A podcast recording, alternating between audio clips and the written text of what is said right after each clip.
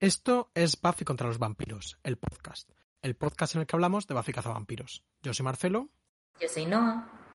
Y en este capítulo hablamos del segundo episodio de la segunda temporada y del mito de Pigmalión, la novia de Frankenstein y el asesinato de la Dalia Negra.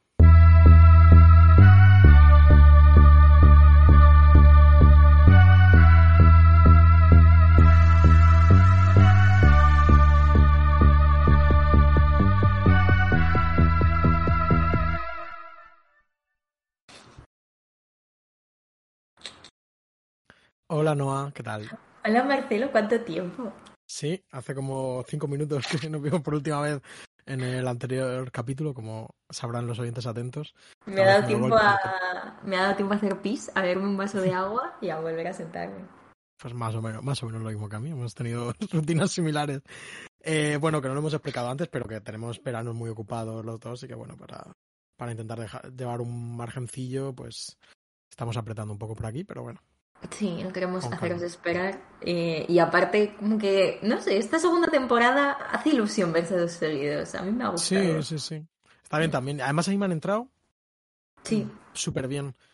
Súper bien, súper bien, súper bien. Sí, hablábamos de que los dos nos parecían un pelín rellenosos, pero también en el buen sentido. De como entretenidos, goofy, no sé. Sí, son dos capítulos, además, como muy de risa en algunos momentos. Sí. Eh, están como muy bien hechos. Yo creo que que igual menos memorables que muchos de la primera. Sí. Que yo creo que juega a su favor, lo hemos hablado alguna vez, que, son, que son los dos primeros, ¿no? En plan, que ya no te sabes todavía que las cosas. Entonces es muy fácil acordarse. Pero diría que en muchos sentidos mejor hechos que, que los que los de la primera, en algunas cosas por lo menos. Mm, como como que tiene más, más medida la fórmula. Curioso, puede ser. Puede ser, sí, les, les va saliendo más solo. Eh, no sé, cuéntame, ¿cuándo se emitió originalmente este capítulo? Pues este capítulo se emitió el 22 de septiembre de 1997. Lo escribió un tal Ty King, creo que se pronuncia así, T-Y King, que es un tío que había escrito como capítulos en varias sitcoms desde finales de los 80 hasta los 90, eh, incluyendo aparentemente los problemas crecen, aunque ha habido disputa, no me he enterado no, sí. Sí, incluyendo los problemas crecen y también esta otra que en inglés se llama Family Ties, que yo no sé cómo se traduce en castellano, pero que, que es la serie en la que salía Michael J. Fox haciendo como de niño. En plan, son de estas como sitcoms de gente blanca de, de los 80, ¿no? Supongo, parecían como sitcom clásicas no especialmente memorables, ¿sabes? En plan, como el clásico, clásico de ver la tele. de hecho, los problemas, los, problemas crecen. Eh, sale Alan Zayk y... Espérate, ¿y es la de...? Es que, es que como todas tienen el nombre... Sí, en los problemas crecen, que es Growing Pain, eh, Growing Pains en inglés, sale Leonardo DiCaprio. Fíjate. Jovencísimo Leonardo DiCaprio. Oh, fíjate, un jovencísimo Leonardo DiCaprio. Haciendo de chaval. No, sí, sí, pondremos la foto. Pues, eh, bueno, el, el King este, eh, este es su primer capítulo en Buffy. Y, y, luego escribió otro capítulo más en esta segunda temporada, un capítulo que, que, bueno, que es especialmente memorable, de hecho. No me veis, pero estoy poniendo una cara. Sí, está poniendo una cara. Es un capítulo especialmente memorable y nos acordaremos de él. Y, y la movida es que en IMDB desaparece. Esto parece como lo último. Eh, y luego aparece como ya eh, hablamos de 2012, que entra como en una serie de videojuegos que a mí no me suenan para nada, que son se llama Guild Wars, Guild como de mm, sindicato, en plan. Eh, y al parecer son como juegos estos rollo World of Warcraft o, League of Legends, en plan, como en plan, estos juegos online que son gratuitos. Sí, de mundo abierto. Eh, sí, como creo que es MMOP, algo así se llama, no, me acuerdo ahora mismo. Pero bueno, parece que son juegos de este palo. Yo, la verdad que no me suena nada, no tengo ni idea. Y me parece como muy random el salto este como desde el 97. Me produce curiosidad, pero he buscado en Google y supongo que de alguna forma todo está ahí, ¿no? Pero, pero no he encontrado nada de nada. De nada. Eh, y bueno, dirigido por un viejo conocido nuestro, Bruce Seth Green, nuestro, nuestro puto padre. Bruce Seth Green, nuestro puto padre, que yo no sé si es el que más capítulos lleva dirigidos hasta el momento. Yo creo que sí, ¿no? hasta el momento totalmente. No sé si es el que más habrá dirigido, pero tengo que decirte, que lo he mirado, y ya estamos como... Hemos llegado a la mitad de capítulos que dirige. Él se oh. baja, se baja en no mucho tiempo de la serie. Vaya. Eh, pero... Bueno, un, un contribuyente muy importante al desarrollo del mundo de Buffy. Sí, 100%. Ah, recordemos, el de la mantis creo que es suyo, el de las llenas, el de las pesadillas y alguno además eh, que nos gustó mucho. eh, Mm, ¿Yo Robot to Jane no es de él? posiblemente sí que, sí que sea suyo. Voy a comprobar rápidamente. Pero vamos, es un. O sea, el rey de, los, de las tramas episódicas, ¿no? Sí. Eh, sencillitas y simpáticas. Sí, ahora, ahora mismo, eh, a ver, eh, comprobamos. Eh, Teacher's Pet, The Pack, eh, Nightmares. Ah, vale, no, simplemente eran No, esos tres. Sí, Yo Robot Este es to Jane era Ashley Gable y. Sí, cierto, cierto, Sí. cierto. Eh, bueno, el título es Some Assembly Required. En Explícamelo, espa- yo tengo en- apuntado como explícame el título. Porque en español- España. En español es alguien ha sido requerido, que no es el- la traducción. Some Assembly Required es como lo que sale como en los anuncios de los Legos y cosas así, como al- abajo, en plan, eh, hay que montarlo. en Hay plan, que es- montarlo. el producto no lo compras así, hay que montarlo. He Ah, buscado, de hecho, cómo es la fórmula y en los anuncios contemporáneos de Lego es tienes que montarlo tú. Buenísimo. Es muy buen título, ¿eh? Plan, Buenísimo título para este capítulo y un absoluto destrozo de traducción. Claro, entiendo que yo tengo, quiero decir, no quiero juzgar porque yo tengo el word reference, ¿sabes? Y busca en Google qué coño significa porque yo digo, este es rarísimo este, este título. Quiero decir, entiendo que es como una referencia que, que igual es muy difícil de, de traducir porque no es cultural, literaria, ¿sabes? No es como... Decimos, o sea, cuando subamos el capítulo lo llamamos hay que montarlo en casa. Eh, Por ejemplo, vale. me gusta también lo de tienes que montarlo tú, pero es un Sí, poco... tienes que montarlo tú. Mm. eh, Eh, bueno, dime la juego de sinopsis, por favor. palabras, sí, juego de palabras que entenderéis brevemente. Eh, la sinopsis de Disney Plus es bastante spoilerosa en esta ocasión. Eh, dice, un miembro del club de ciencias intenta crear una novia para su hermano. Eh, podíais no haberme contado como el twist de los 35 minutos, pero Sí, eh, sí, porque claro, es... Hay muchos giros en este, en este capítulo, en plan, a ver, más o menos las cartas están sobre la mesa desde el principio, pero pasan cosas. Cosas, como que sí. Y luego la sinopsis de la Wikipedia eh, dice, cuando empiezan a descubrir que varias partes del cuerpo de chicas muertas han desaparecido de sus tumbas, Buffy y su séquito descubren que las partes están siendo utilizadas para crear a la mujer perfecta. Pero falta el toque final, la cabeza de Cordelia. Mientras tanto, Giles cosecha el valor necesario para pedirle salir a la señorita Calendar, y Ángel admite que está celoso de todo el tiempo que Buffy puede pasar con Sandra. Un poco spoileroso, porque lo de... Lo de Cordelia también es un twist. Claro, es un twist y además es, un, es el, es el clímax del capítulo, más o menos. Pero bueno. Pero bueno, eh, entre los dos nos hacemos una idea, ¿no? Básicamente va de un grupo de jóvenes científicos que como en Yo Robot to Jane, por eso mm, me lié porque me parecía Claro, un sí, tipo sí, de no. capítulo muy en- Es, es que son dos capítulos muy, muy ligados. eh, pero bueno, en este, pues, eh, Buffy descubre que han robado unos cuerpos y dicen por qué será esto, no sé qué, no sé cuántos. Eh, se preguntan si será un demonio, si no sé qué, tal, tal, tal, tal, tal, tal, tal. Y nada, resulta que es eh, que, que un payo, que es como el más máquina de haciendo ciencia, le está construyendo una novia a su hermano al cual él reconstru- reconstruyó después de su muerte. Es decir, el hermano del científico tuvo un accidente eh, y este, este chaval lo reconstru- lo reconstruye y le busca una novia. Son todo temas, yo no sé cuánto te veías venir o recordabas, porque es verdad que te lo va dejando todo allí, pues al principio sale Cordelia hablando de, mm, de que no habla con este chico porque le recuerda a su hermano que a ella le gustaba, eh, y te quedas como un poco rayado porque dices Cordelia manifestando sentimientos, pero a la vez como lo convierten en un gag muy rápidamente de ¿por qué no hablamos más sobre mi trauma? No sé qué, pues como que te medio olvidas, o sea, las piecitas están allí, pero a mí me sorprendieron los twists. Yo, yo sobre todo me costó entender como de quién hablaba Cordelia en, es- en esa escena. En plan, como... Yo pensaba que era el que había muerto en la, al final Claro, de la yo- primera yo temporada, también. Pero claramente no. Yo también, pero digo, no, no entiendo el fuste, en plan... Porque bueno, en esa escena es como le pediría ayuda a este, que es el científico, pero me traería recuerdos de no sé qué, no sé cuántos, y, y todavía no sabes Sí. que ese chico tenía un hermano que había muerto y tal.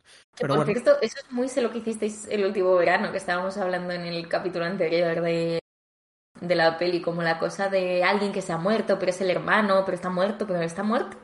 No sé, como... a ver, mm, yo tampoco soy experto eh, y tal, pero creo que de alguna forma tanto las pelis estas de Scream y entiendo que más o menos en el mismo tono de slasher postmoderno estará eh, sé lo que hiciste el último verano entiendo que forman parte más o menos del mismo rollo como igual que Buffy quiero decir que son como el mismo tipo de producto cultural en algunos sentidos ¿no? Mm, sí. Sí eh, entonces, nada, eh, habíamos dividido dos temas. Eh, primero, lo que parece que tenemos, que son los incels, ¿no? Todo el tema de la misoginia, de tal, de cual yo creo que está como muy bien enfrentado entre dos personajes. Eh, están como el bueno y el malo, ¿no? El que lo hace porque quiere complacer a su hermano y que está como interiorizando el trauma un poco más a la Frankenstein de Mary Shelley, como el rollo original de este monstruo que se siente solo pobrecito Sí. Y por otro lado, el incel verdadero, que desde el principio me gusta mucho como el tema de que está haciéndoles fotos a las chavalas, es como muy intrusivo, la. Desde- la male gaze que teme. Mm. ¿no? De- desde el primer momento es un tío súper incómodo. Por cierto, una vez más, la estructura de incel bueno, incel malo, del capítulo de Molot, que también, en Tal plan de. Yo Robot to Jane, también había un, uno malvado y otro que tiene buen Tal corazón. cual.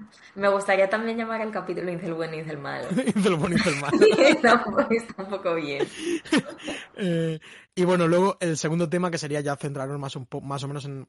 Que realmente está muy ligado, porque también es Mm. un tema de mm, masculin- constru- construcción masculina de cuerpos y vidas y tal, pero con el, el tema de Frankenstein y, y- y toda esta cosa, que bueno, yo tampoco sé mucho, pero algo sacaremos. Más o menos. Y todo el, el mito de Pigmalión y esas cosas. Chicos, de agua hay que hablar, tenemos una hora por Sí. delante.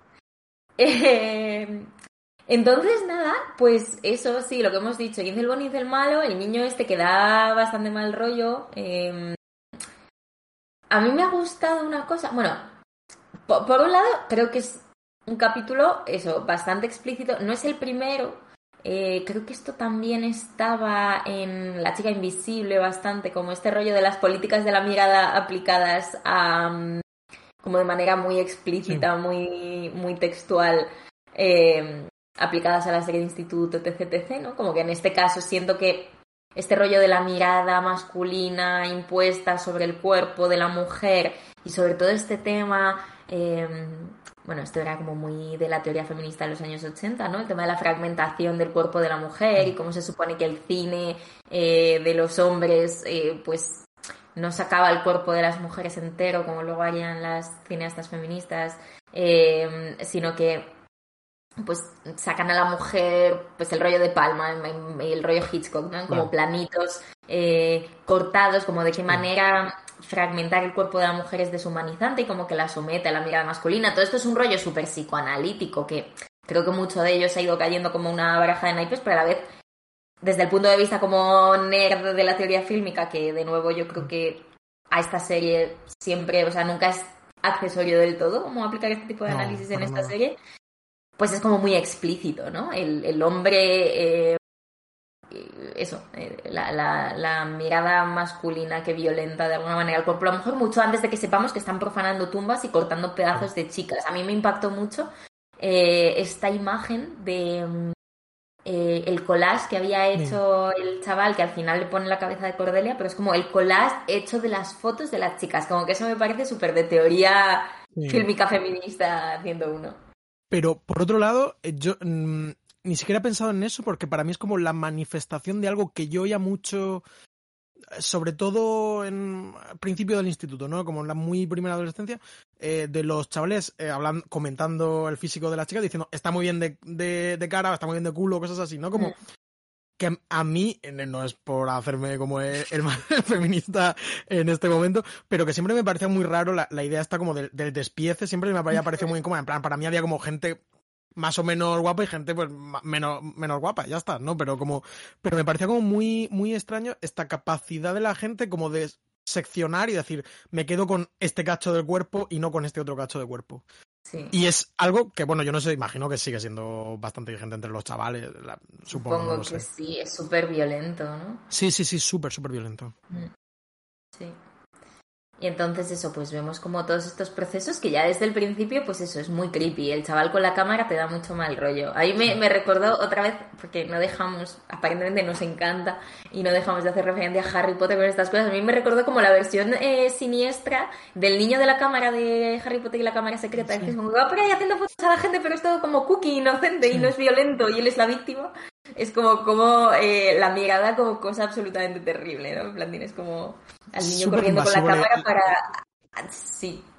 A mí la idea de en el instituto que me fuesen haciendo fotos, yo no sé cómo la peña hasta lo aguanta. Bueno, no lo aguanta nadie. No lo aguantan. Esto no quiero dar nombres para como no ponernos Sí. en ninguna situación, pero yo recuerdo eh, después de un concierto, unos amigos en común y tal, de estar con unas amigas y que apareciese un tío y dijese, oye, ¿te puedes poner ahí que te quiero hacer una foto? Y que no supiesen cómo decir que no y entonces Sí. como...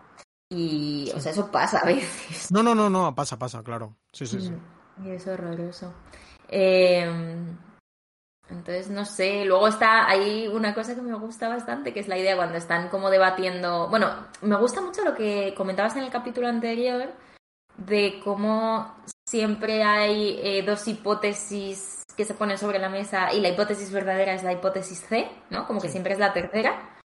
En este caso es lo mismo, ¿no? O, la cuarta, o la sí. mu- muchas veces es todavía hay, hay más hay más girillo, pero sí que suele ser como esta idea de pues eso, o explicación racional, mundana Mm. o explicación a eh, sobrenatural. Porque aquí cuando descubren que hay body snatchers es como, vale, son o demonios o zombies. Sí. Y luego es como la, la Claro. tercera opción. No, Y no mo- contaban con la opción Frankenstein. No contaban con la opción Frankenstein. Y me gusta mucho que están hablando del tema de, mm, de quién podría ser, porque todo esto es en el contexto de que pues, hay una feria de ciencias, entonces quiénes son los chicos de la clase que más saben de ciencias. Y Willow se cuenta a sí misma entre las personas que poseerían las capacidades teóricas para descuartizar a una persona con el nivel como de meticulosidad y precisión que han exhibido estos chavales. Y me gusta mucho, o sea, me parece bastante grotesco y me recuerdo, vamos, me recordó a, a un tema, que es que yo leí, eh, o sea, perdón, yo escuché eh, un podcast que se llama Root of Evil, eh, La raíz del mal, ¿Mm? que es un podcast que, de, o sea, limitado, es como una temporada, varios episodios, que es que no sé cómo empezar a hablar de este podcast, porque es, o sea, yo recomiendo muchísimo la escucha, es absolutamente demente, pero básicamente la premisa es que las dos herederas de el presunto pero nunca confirmado asesino de la Dalia Negra, que fue este mítico asesinato en los años 20 de una joven que, bueno, luego ha dado lugar a bastantes Sí, como- cosas de la cultura popular. Cri- Crimen en Hollywood, ¿no? Era algo Sí, así. Sí, es una chica a la que mataron en Los Ángeles y que dejaron su cuerpo, o sea, la descuartizaron, pero dejaron su cuerpo colocado de una manera que de alguna manera emulaba eh, como la presentación, y por eso me parece que es relevante hablar de esto muy brevemente, pero porque creo que viene al, al tema, como la presentación que hacían los surrealistas en el arte surrealista, en las pinturas y en las fotografías surrealistas, eh, rollo Man Ray y toda esta gente, eh, de los cuerpos de las mujeres. O sea, como que la manera en la que, no solo lo que le habían hecho, sino cómo la habían colocado, sus distintos pedazos, eh, como que emulaba este tipo de arte y como y un arte que, que era profundamente misógino. Entonces, el, el podcast es, o sea, no puedo entrar como a los niveles de incesto y como trauma intergeneracional y locura que hay en esto. En plan, el podcast lo escriben, o sea, lo, lo mm, cuentan las herederas del presunto asesino eh, porque un tío Perdona. suyo... Dime. Las herederas te refieres a las a, descendientes, a ¿no? sus de- sí, eso, Sí, plan, sus nietas o sus sus... nietas o sus algo así, sus Sí. nietas. Vale, vale. vale. Eh, porque hay también temas de incesto, hay temas de el, el asesino, como la persona que acusó a este tío era su propio hijo, eh, que era eh, investigador del FBI, se descubrió que habían tapado un montón de cosas del caso. O sea, es, es como, es súper fascinante. Pero la parte que más interesante me parece es eso, que este tío era un cirujano eh, que tenía los conocimientos, porque una de las cosas que llamó mucho la atención de ese caso era eso, ¿no? Era como cuánta gente puede con este nivel de precisión operar y como crear estas como deformaciones horrorosas en, en una persona. O sea, hizo muchas cosas que no voy a pasar a detallar, pero en plan cosas terribles incluso antes de matarlo. O sea, fue como, es un caso absolutamente grotesco y terrible. Pero que eh, requería de un cirujano muy experto, de una persona con muchos conocimientos de ciencia. Y a la vez a este tío se le vinculaba con eh, la escena social surrealista y como con las orgías y las fiestas y tal que hacían pues Man Ray, toda esta peña. Y un poco como que la idea detrás del podcast y la hipótesis que se plantea, que es como la hipótesis más apoyada detrás de este caso, es que lo que él estaba intentando hacer con este asesinato era llevar a la práctica real eh, los pretextos teóricos y estéticos del el arte surrealista, ¿no? En plan, hacerle a las mujeres físicamente lo que les estaba haciendo ese tipo de arte. Me parece como un tema. O sea, es, un tema, lo recomiendo mucho. Indudablemente un tema.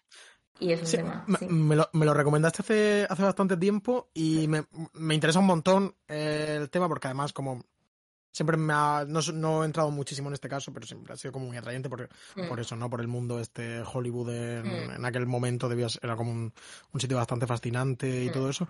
Y pues, como eso, pues, en cuanto saque un rato lo, lo, lo, escucharé, parece muy interesante. Muchas gracias por recomendarlo.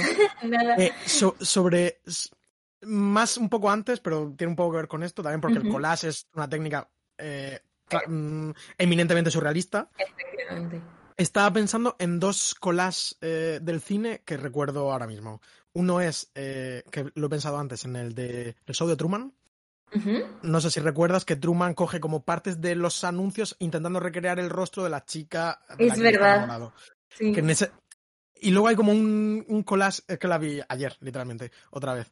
Un collage monstruoso en eh, Espíritu Sagrado, la niña haciendo un collage con ojos de revistas de, forma, de forma obsesiva, que es en ese es en el show de Truman es romántico y en este es eh, terrorífico, por así decirlo. Y nada, simplemente como ese micro apunte eh, y ya está. Muy buen apunte. Eh, pues sí, o sea, es que yo creo que lo que demuestra un poco esto es que es un tema, pues obviamente muy machacado, que tiene mucha relación con... Claro. Al final es eminentemente visual, ¿no? O sea, estamos superficializando por completo, es un poco la, la mujer entendida como cuerpo, eh, pero es verdad que yo, yo no tampoco soy un gran conocedor como de las pelis y las cosas que se han hecho con, Frankenstein y tal, pero me parece como una idea muy mm, interesante y muy chula como relacionar el, la práctica, entre comillas, artística del collage con eh, hacer Frankenstein, ¿no? Hacer un, bueno, un cadáver exquisito incluso que hacen los surrealistas, la técnica esta como que yo escribo una frase y tú escribes otra que y todo y todo esto. En cualquier caso, lo de que Quillo podría descuartizar a alguien porque tienen conocimientos es una vez más, de alguna forma, la serie como diciéndonos, tened cuidado con los empollones.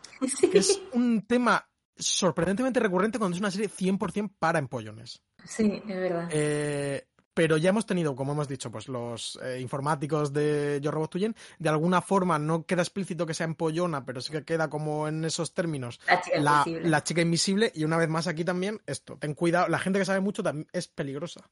Sí, y lo vamos a seguir, sí, lo vamos a seguir teniendo porque una cosa estábamos comentando Marcelo y yo sin querer avanzar mucho para los que no hayáis visto la serie, no, no vamos a hacer spoilers, pero en, en las últimas temporadas la maldad vuelve a encauzarse por estos caminos de como...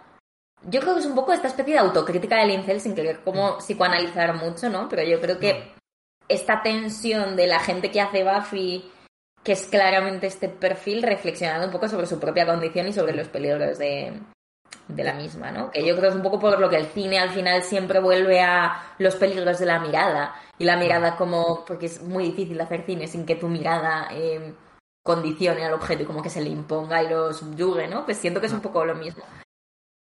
100%, es una serie de empollones que eh, tienen como alguna clase de mm, inquietud, por así decirlo, feminista, eh, y ese conflicto que llevan entre el nerd traumatizado con mil cosas, no sé qué, no sé cuántos, lo conjugan de una forma que acaba, ya te digo, pues hecho un alma. Intentar entrar como.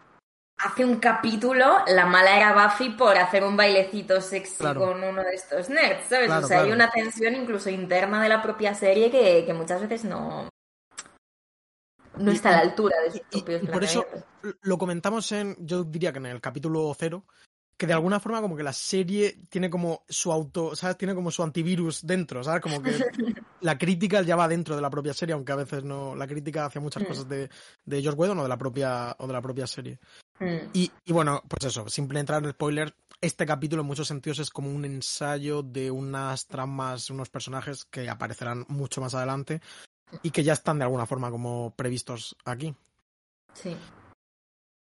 También es interesante que Sander de alguna forma eh, comprende a estos, a estos chavales. En plan, no podemos decir tampoco que, que- Pero sí que de- habla como mientras que a todo el mundo le parece como desagradable, completamente desagradable la idea como de robar unos cuerpos para construir una mujer nueva, no sé qué. Sander em- habla de repente de la, el atractivo de lo, de lo inalcanzable, o cosas así que son como una, una forma un poco rara, pero bueno. Hmm. Sí, Sander, que recordemos, eh, no sé, sí, o sea, él siempre está, él, él siempre está, además creo que Sander siempre va a estar en el margen de este tipo de, de comentario, como que en, el capítulo de las llenas, por ejemplo, vimos mucho como, eh, no sé, como bordeaba eh, lugares muy inapropiados y luego cuando volvía en sí mismo tenía recuerdo de eso, pero elegía ignorarlo, ¿no? Sí. Como que hay muchas no sé, es interesante. Yo creo que es un juego interesante. Tampoco creo que vaya súper más allá. Nosotros lo estamos No. intelectualizando ahora a lo bestia. Esto Sí, tampoco. O sea, yo creo que son ideas, 100%.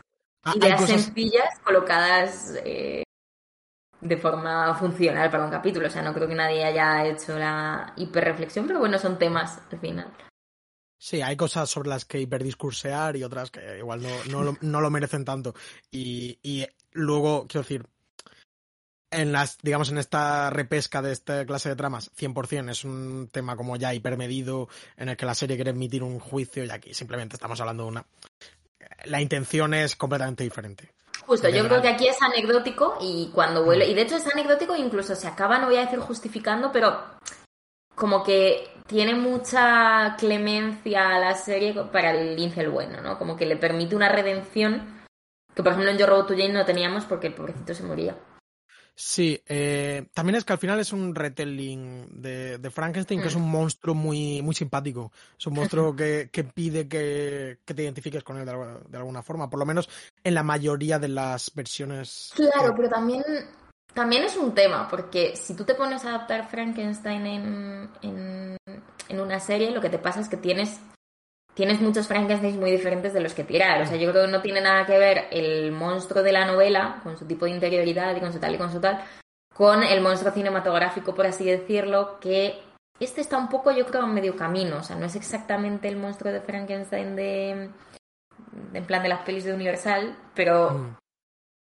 Pero yo qué sé, ¿sabes? Como que al final siento que es otro tipo de monstruo. O sea, como que siento que la monstruosidad del monstruo original es mucho más un comentario eh, social que aquí, por ejemplo, que se acepta la monstruosidad del monstruo como cosa inherente. Como que creo que hay más conflicto realmente en el original y que eso se va diluyendo por. se va como estetizando, o sea, se va convirtiendo en, en, en algo superficial y claro, ¿no? No lo sé.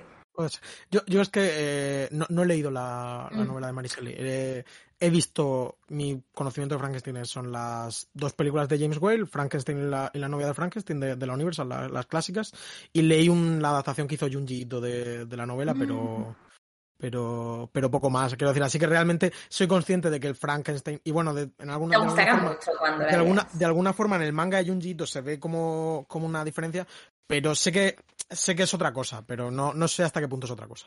O sea, yo siento que, tampoco digo que sea exactamente otra cosa, pero como que creo que se centran de forma muy diferente las, las cuestiones, como que eh, la novela Frankenstein yo creo que es una novela moral eh, con muchas preocupaciones, además como mucho más del romanticismo, como mucho más... eh, Bueno, habrás visto, has visto Prometheus de Ridley Scott, ¿no? Que también es muy Frankenstein. Eh, sí, aunque no te creas que me acuerdo muchísimo, pero cuéntame. Pues no, es, o sea, es una peli excelente, a mí me gusta muchísimo. a mí- a mí también, ¿eh? Quiero decir, aquí somos prome- fans de Prometheus, somos Prometheus.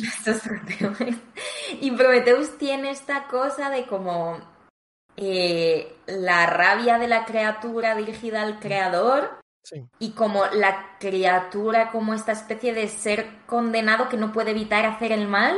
¿Sabes? Como que siento que hay una responsabilidad en la criatura y en la persona que hace a la criatura. Que por ejemplo aquí, o sea, de nuevo, es un capítulo de la serie, o sea, no se lo vamos a pedir. Esto es porque tenemos que hablar de algo, ¿no? Pero eh, yo qué sé, aquí siento que es mucho más. eh, bueno, yo qué sé, o sea, está la discusión de, uy, ¿está bien o está mal haber resucitado a mi hermano de entre los muertos porque le echo de menos? Pero no tienes ni la ubris esta de el que se quiere creer Dios y por eso crea vida, porque esa no es la razón que mueve a estos personajes. De, hecho, el tío es bastante modesto, ¿no? No es, un, no es un Mad Doctor ni nada de eso, es un tío normal. está, medio, traumatizado, su madre, la pobre, está pasando un rato horroroso y este como que no sabe qué hacer y hace eso. Y, se ve metido en un jaleo muy gordo. Pero, claro, y, el otro es, Un, y el otro es un incel, no es un God Complex. Exactamente.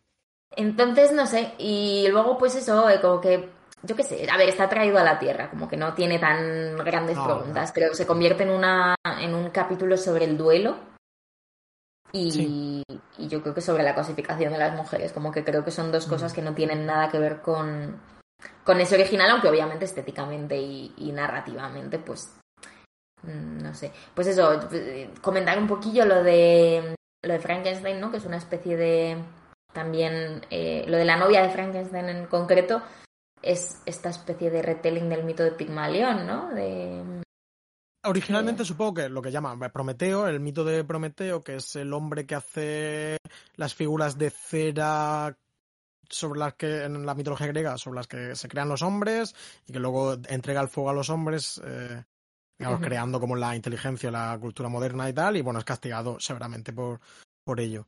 Y Pigmalión eh... Pigmalión es el que hace las estatuas y se enamora de la estatua creado por él mismo a la que él le da forma como a su gusto. Y entonces Sí, no tiene como un rollo como Narciso, ¿no? Se queda mirándole y se le olvida comer, ¿no? Una, y se muere.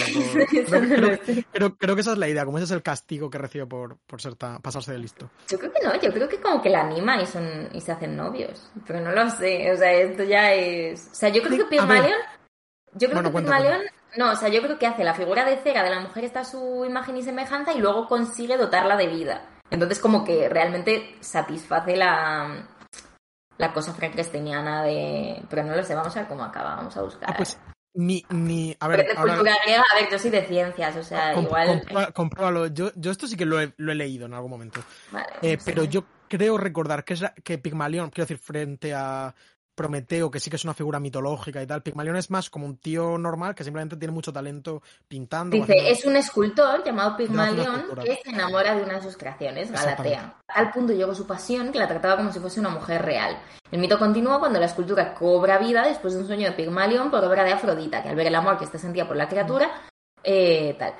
Y dice, este suceso fue nombrado efecto Pigmalión ya que superó lo que esperaba de sí mismo y al creer que la estatua estaba viva, hasta llegó efectivamente a estarlo. Fíjate. Ah, pues, pues, pensaba que era castigado el tío. Y dice, igualmente. otro, caso. Eso, y luego de ahí sale el, la obra Pygmalion, la de George Bernard Shaw, que es de los años 20. Y luego, pues yo qué sé, My Fair Lady, ¿no? Este rollo Pretty Woman, y cómo te conviertes. My Fair Lady es directamente una adaptación al musical de, de Pygmalion.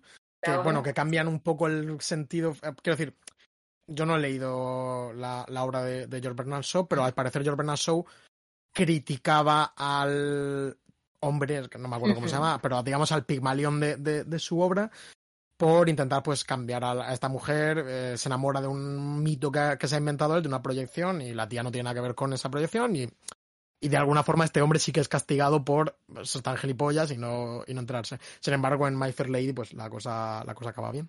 Yo tengo que decir que hace como, hace ya un tiempo, pero la vi de pequeño y hace un año o dos eh, me la puse y la verdad que me costó un poco aguantar eh, My Fair Lady. Eh. Quiero decir, la. Entiendo como que en muchos sentidos está bien, pero mm, me parece demasiado insoportable el protagonista. Ya, y que luego también es como estética, es como muy rimbombante, es una peli, ¿no? Es 100% como estas pelis como de los grandes estudios de los años 60, como que ya está como un, el sistema decadente, es una peli que no tiene mucho sentido. Sí, yo luego tenía apuntado, me parece otro ejemplo muy clásico y notorio, Vértigo de Hitchcock, ¿no? Claro, Vértigo es 100% el caso del, tío que proyecta a una tía sobre otra, solo que en este caso es súper perverso y es como... Moldea la, la, misma tía, sí. Y, él sí, que, bueno, recibe cierto castigo, etc., ¿no? Siento que es interesante. Y ya es la segunda vez que nombramos a Hitchcock, que en plan como gran fragmentador en psicosis, eh, citado por todas las teóricas feministas, en plan Laura Mull le tenía cruzadísimo por cortar en cachitos a la chica, ¿no? Pero creo que. Ah, sí, sí que lo hemos citado antes. Quería decir, no, no habías dicho lo de el caso de psicosis que me parece como especialmente revelador de la escena de la ducha. O sea, es como que la escena de la ducha es la mítica, súper utilizada, ¿no? Para demostrar este tipo de cine, que dicho esto, lo hacían absolutamente todas las películas, porque Martin la ladrona es el mismo rollo, también súper psicoanalítica, tal. O sea, claramente estaba pensando en estas cosas, Vertigo lo mismo.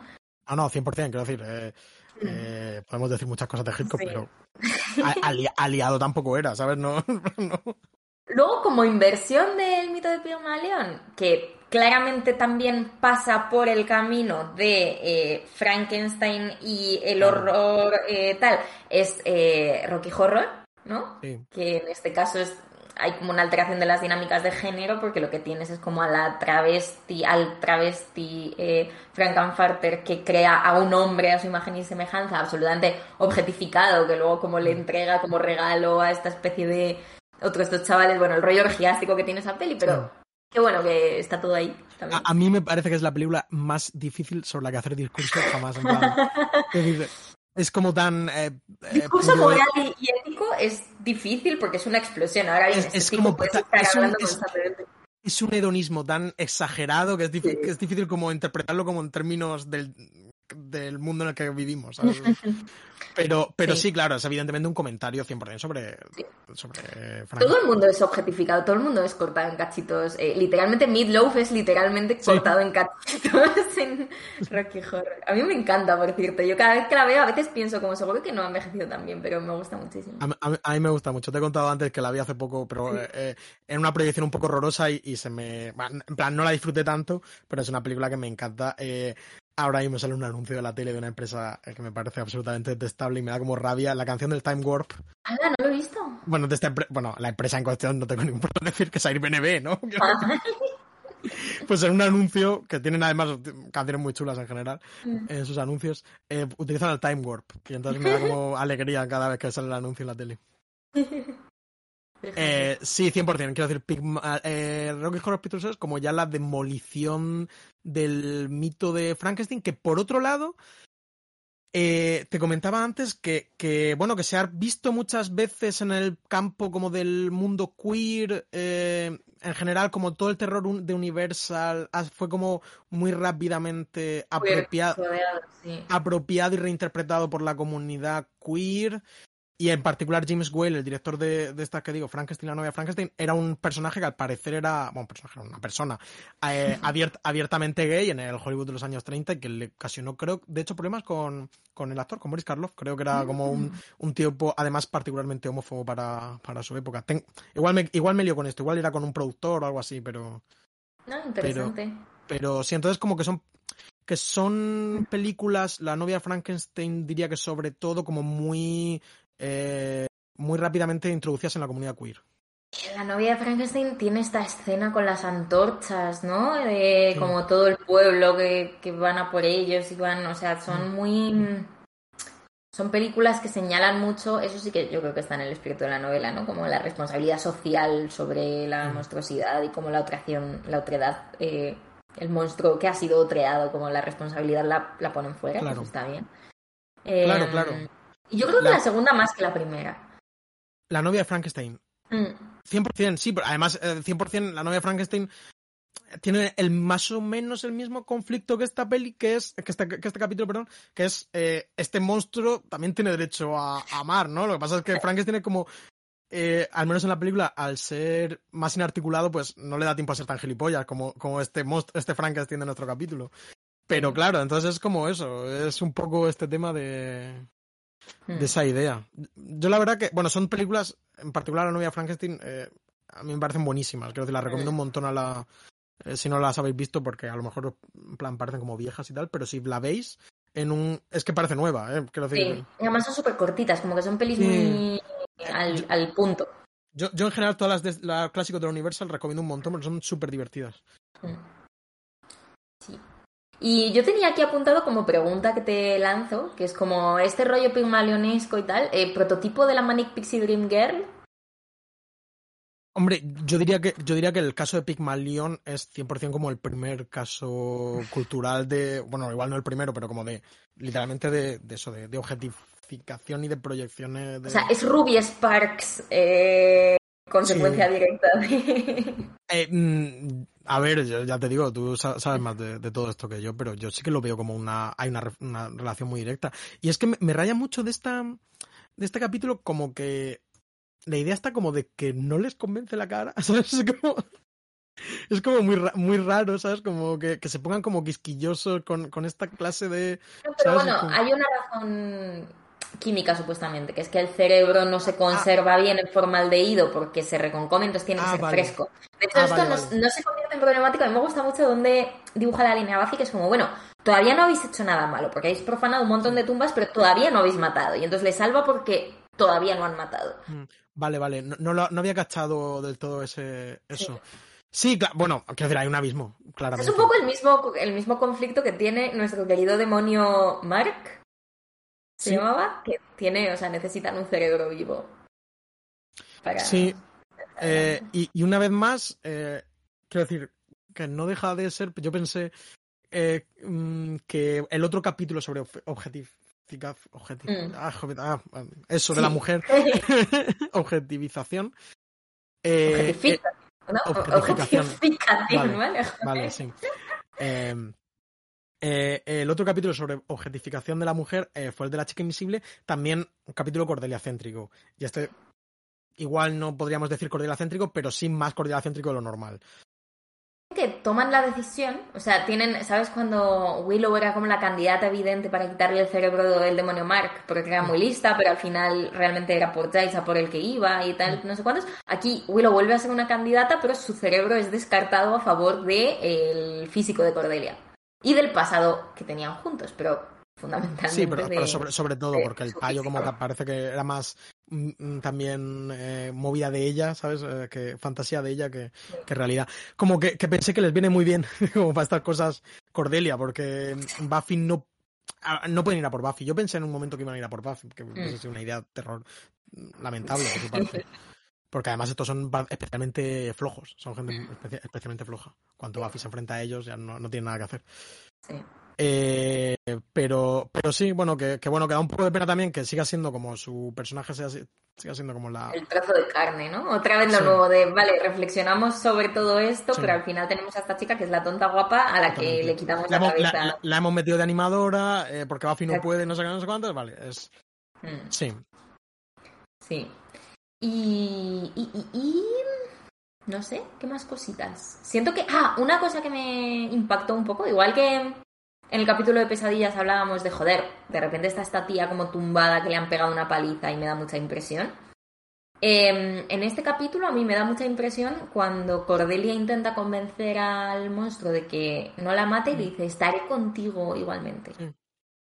Como que me... Eh. Uh, esa escena me, me dio unos escalofríos. Sí, sí, ella está muy bien en, en el capítulo. Y, y, sí, quiero decir, tiene como esos breves momentos. Es que como. Uno siente como el drama de estos personajes que son más o menos gilipollas y tal, pero como que sí que tiene como un punto de, de verdad, ¿no? Mm. Quiero decir, para mí es muy, muy jodida la escena de la madre eh, comentando el partido de fútbol de, en la tele, por ejemplo. No. Decir, no, había ninguna necesidad del capítulo de ir a ese sitio, ¿sabes? En plan, sí. el, ah. el, el, chiquillo ni... No, Didi, sí. Que el chiquillo ni siquiera comenta mucho de la madre, ¿sabes? Eh, como que no es una justificación de por qué hace las cosas que su madre está No, pero lo humanizas a golpe de vistazo. A mí me recuerda un poquito, eh, ¿viste Requiem por un sueño? No, no la he visto, no, no, la he visto. Ah, vale. Pues nada, tiene, tiene como también esta... Mm. Aparte del desmembramiento, pero eso es accidental, no tiene nada que ver con eso. Em, pues tiene como la madre que los, la manera que tiene de claramente estar deprimida y mal es como que está todo el rato sentada viendo la tele. Em, yo quería comentar eh, un plano muy escuido que me hizo mucha gracia al principio del body snatching, como tanto el momento en el que Buffy se cae dentro de la tumba, que me parece muy slapstick y muy de dibujos animados, como el ¿sabes? Como gracioso. Y luego una escena en la que todos se encaraman y como que la cámara está dentro de la tumba y entonces los ves así que parece Scooby-Doo o de alguna serie así de dibujos. Sí, hombre, este, este es nuestro amigo Bruce Green haciendo las suyas. Ay, dije. En plan, no, llama demasiado la atención, pero yo creo que lo que hace lo hace muy chulo. Tiene su puntito. Y no hemos comentado nada que, que yo había pensado... ¿Cómo? No, no, no, di, di, Que yo había pensado que funciona de alguna forma como ritmo, contrapunto o algo así, la trama que es muy divertida de Giles, eh, muy divertida, muy tierna de Giles intentando como ver cómo liga eh, con, con, la señorita Calendar y la cuestión esta de las citas y tal, me, Mm. me, me gustaba mucho. Eh, lo de, bueno, cuando Buffy intenta como darle unos consejos y tal, y dice, como, how you feel about Mexican. ¿Qué cojo- Dice, ¿About Mexican? Sí, sí. Sí, es muy graciosa esa conversación. No, tiene muchos, muchos contrapuntos cómicos el capítulo que son Sí, bastante el, el guasones, capítulo, aquí estamos, aquí estamos entrando en unas profundidades teóricas brutales. El capítulo es una Es muy risa. tontito, sí, realmente. Es un capítulo súper tonto en muchos sentidos, aunque es Sí. verdad que, que creo que funciona muy bien el tema de el- la, pun- la compasión que siente hacia hasta los malos, ¿no? En plan, Sí. que los. Sí, eh, están muy bien definidos. Igual que en otros capítulos, pasan de ellos y como que lo que tenemos Mm. es cualquier cosa. Aquí se toman su tiempo con ellos y los entiende y los redime de una manera. Sí. Eh, te iba a decir eh, que también hay un trama de Buffy de Ángel en este capítulo, ¿no? Como Sí, de hecho sale en una de las, en una de las sinopsis. yo lo único que quería decir es Ángel tiene una chaqueta absolutamente ridícula. En plan, el conflicto, o sea, el problema de le hemos quitado la cazadora de cuero a Ángel en este capítulo alcanza unos límites como absurdísimos con la chupa beige como del Decathlon que jamás se pondría Ángel. En Mm. plan, no, no sé. Eh, realmente es eh, en plan, el pobre no se entera de nada, porque además está celoso de Sander, que es como. No, pero luego se explica, o sea, no está celoso de Sander, está celoso de Sí, de- que Sander que pueda caminar con ella a la luz del sol, no sé qué. También me parece interesante que no se oyen las pisadas de Ángel, eso queda Sí. explicitado aquí. Sí, sí, verdad. Le, le asusta. Y bueno, tenemos también otro momento, Sander Cordelia, que yo creo que de alguna forma intentan como eh, crear algo ahí que, que no sé si luego se desarrolla, la verdad que ahora mismo no lo recuerdo. Bueno, luego. No, perdón, perdón, no, no, Ángel, Ángel y Ángel y Ah, Cordelia, vale, vale, vale. Que de, hecho. mm, bueno, nada, me voy a callar. No, que, que, que, Cor- que Cordelia sale en la serie de Ángel, simplemente quiero Sí. decir eso. Pero vamos, yo como tampoco la, la manejo mucho la serie. Ah, yo no creo que estuviese pensado a estas alturas. Yo creo que No, la no. gracia es como para, para que compitan un poco Cordelia y Mm. Buffy y un poco para picarla, pero sin más. O sea, es un chico guapo y ella va por ellos. Em, lo que sí es esta escena del final. Bueno, hay dos finales que merecen hablar de ellos. Lo primero, el final de Frankenstein, el fuego, el chaval que se acaba inmolando con la criatura, esa como que es muy bonito, ¿no? Ese Sí, sí, sí, sí. Sí, sí, ya te digo, es como, quiero decir, creo que hay como una cosa de verdad, en plan, como que el capítulo está bien hecho. Sí. Y luego, por otro lado, el final en el que eh, Sander está diciéndole a Willow, enamoradísima de él, que por qué no liga con nadie, que todo el mundo se ha emparejado menos ellos dos. Y entonces Cordelia eh, vuelve a ser una persona y se acerca a Sander para darle las gracias por haberla salvado heroicamente del fuego. Y él ¿Qué? pasa de ella, le estaba hablando. Un momento que yo, del que yo me había, por supuesto, me había olvidado por completo. eh, y, de- y me quedé como, digo, joder, qué, qué bonito esto que le está diciendo Cordelia, ¿sabes? En plan, como, qué guay. Y como que, el contra- como que la respuesta de Sander me, me hizo la verdad que, eh, que me partiese de risa. Da que pensar, ¿eh? Reflexionad si vosotros habéis sido Sander en esta situación y no estáis viendo lo que está delante de vosotros. Eh, ¿Te cuento muertos? Sí, vamos a, a entrar ya en la cuenta de muertos, que son pocos. Eh, sí, solo son Stefan, Stefan Korczak, está estakeado por Buffy. Eh, ¿Quién es este? El, Eh, el al, princi- al principio Buffy está esperando como a que salga un muerto de la, Ah, de la vale, es tumba, un cierto. vampiro. Y que Cierto. sabemos este nombre porque está así como en la tumba y tal. Que por cierto, hablando de lápidas. Lo de la fecha. Al final del capítulo. No, eh, bueno, hemos, nos han llegado informaciones de que la fecha de nacimiento de Buffy es una locura y tal. Pero no, simplemente quería comentar que se me hace rarísimo porque el capítulo este termina con la fecha de muerte, de nacimiento y muerte del, del Frankenstein, ¿no? Y se me ha hecho rarísimo pensar que Buffy nació en los años 70. Sí, es, es que te vi la nota antes. Ah, vale, vale, vale. Sí, sí, sí, sí.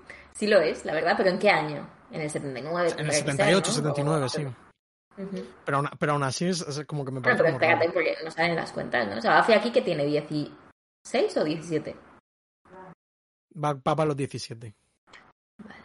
17 en el 96, sí. sí. Bueno, justitos, sí, es verdad. Sí, Sí. en cualquier caso.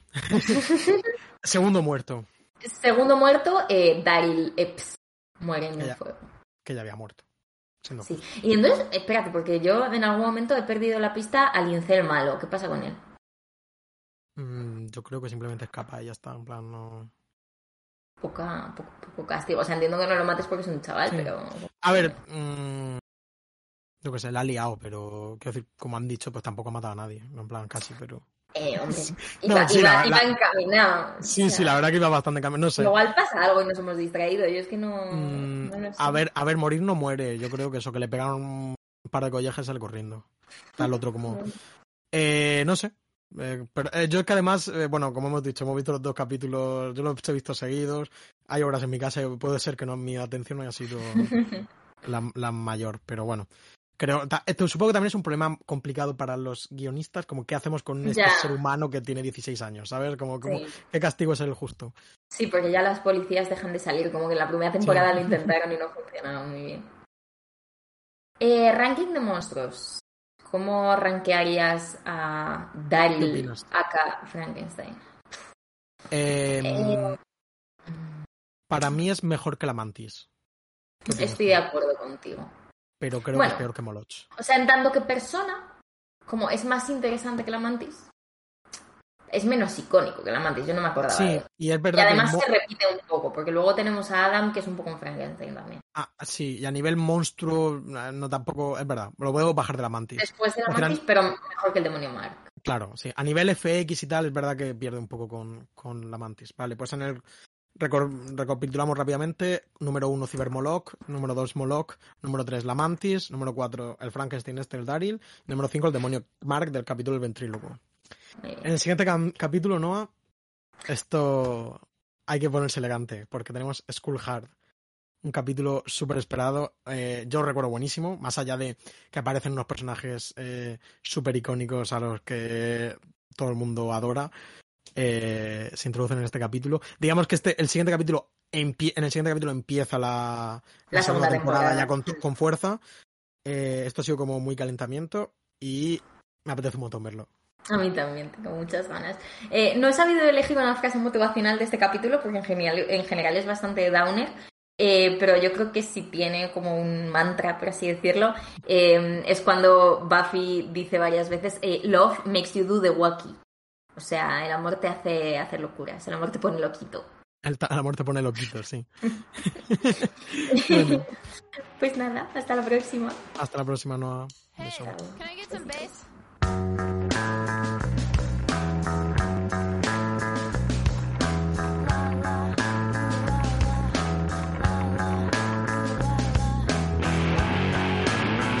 Buffy contra los vampiros es un podcast de Marcelo García y Noa Benalal.